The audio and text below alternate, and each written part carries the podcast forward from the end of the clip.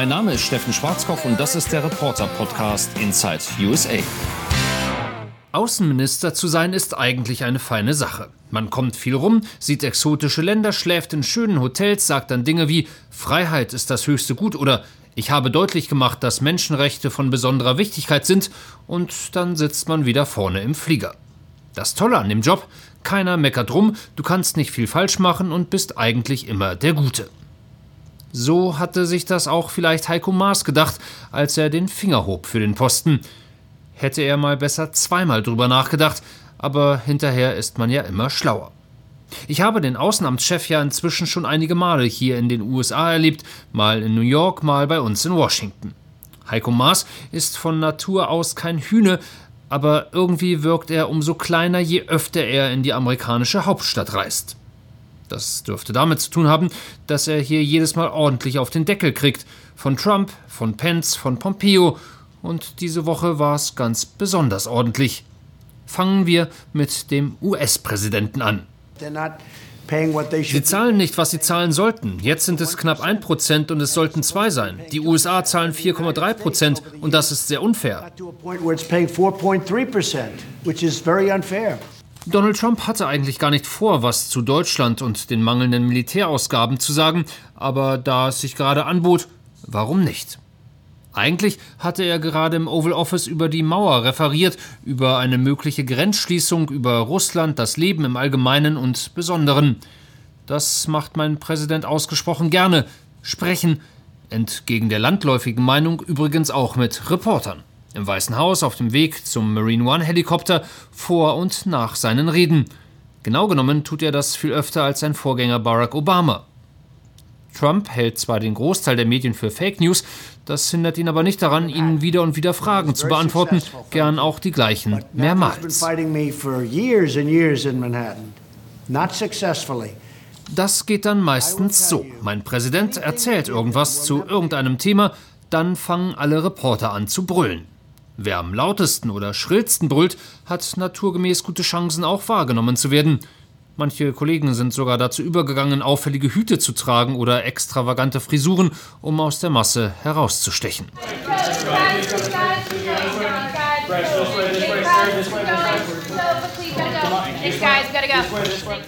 Um aber zum eigentlichen Thema zurückzukommen, diese Woche im Oval Office gelang es meiner Kollegin Alexandra von Namen von der Deutschen Welle, lauter zu schreien als alle anderen.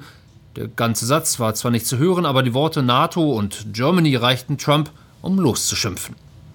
How dependent are you on NATO? Today, um, so the news I'll be talking about Germany. I always talk about Germany.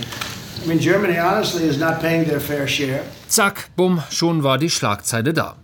Stimmte zwar alles nicht so ganz mit den Zahlen, Deutschland gab im vergangenen Jahr nicht 1%, sondern 1,23% für die Verteidigung aus, aber wir wollen ja jetzt nicht Erbsen zählen. Die paar Milliarden mehr oder weniger, darauf kommt es ja nun wirklich nicht an.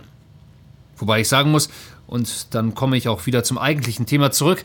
Es war nicht ganz so Trumps Tag, also was die Fakten angeht und Deutschland. Ich habe großen Respekt für Deutschland. Mein Vater wurde in Deutschland geboren, an einem sehr schönen Ort. Ich habe also große Gefühle für Deutschland. Trumps Vater wurde also in Deutschland geboren, an einem schönen Ort, sagt sein Sohn Donald über Papa Fred. Die Sache ist, nach allgemeinem Kenntnisstand wurde Donald Trumps Vater in New York geboren, aber dessen Vater, also Donalds Opa, in Deutschland im bayerischen Kallstadt und dessen Vater Christian Johannes Trump oder besser Trump auch dort, aber das führt jetzt vielleicht zu weit. Wir halten jedenfalls fest, Papa Trump Amerikaner, Opa Trump Deutscher. Ich schicke meinen Podcast nachher mal ins Oval Office, kann ja in Sachen Familienhistorie nicht schaden. Worauf ich aber ursprünglich hinaus wollte, ist das. Mein Präsident watschte diese Woche Deutschland nur mal so im Vorbeigehen ab. Sein Vize machte das am Tag darauf, um im Bild zu bleiben, hingegen im Stehen. Es ist einfach unakzeptabel für Europas mächtigste Wirtschaftsmacht weiterhin die russische Bedrohung zu ignorieren und seine und unsere Verteidigung zu vernachlässigen. Germany must do more. Bei der gleichen Veranstaltung sprach dann kurze Zeit später Heiko Maas. Als Außenminister ist er ja schließlich Vertreter Deutschlands und in diesem Fall gewissermaßen auch Verteidiger Deutschlands. Doch der Herr Minister hatte nicht so recht Lust. Erst wollte er gar nicht teilnehmen, schließlich nach langem Hin und Her war er dann da, sagte seine Sätzlein auf, murmelte noch etwas von Deutschland steht zu seinem Wort und weg war er. Bei all dem wirkte er klein, sehr klein, kleiner noch als sonst.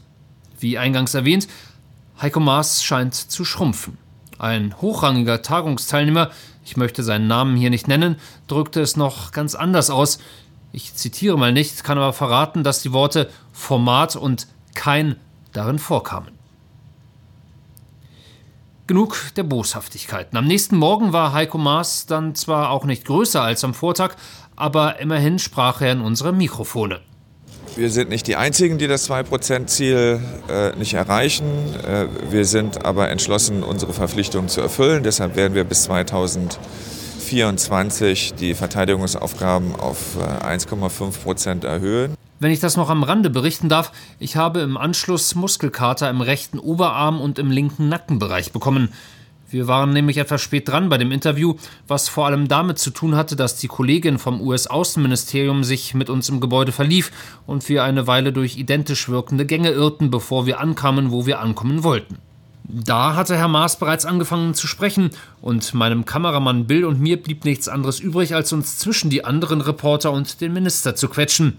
Ich mal wieder kniend am Boden, Bill in Bocksprunghaltung über mir war offenbar recht anstrengend, dem starken Schnaufen von Bill nach zu urteilen. Außerdem tropfte nach fünf Minuten sein Schweiß in meinen Nacken. Schweißt zusammen, so ein Job.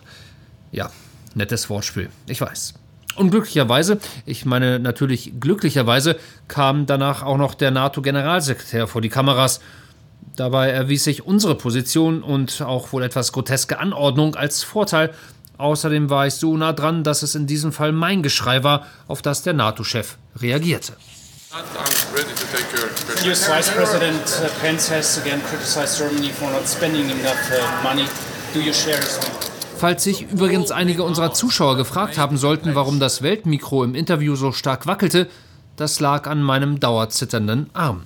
Versuchen Sie mal zehn Minuten lang ein Mikro leicht angeschrägt nach oben zu strecken. Schön ist das nicht. Auch nicht die ganze Zeit links eingedreht den Nacken zu überstrecken und nach oben zu starren. So, over and out, das war's für heute. Was uns der Korrespondent damit eigentlich sagen wollte, unter uns, keine Ahnung, wollte nur mal reden.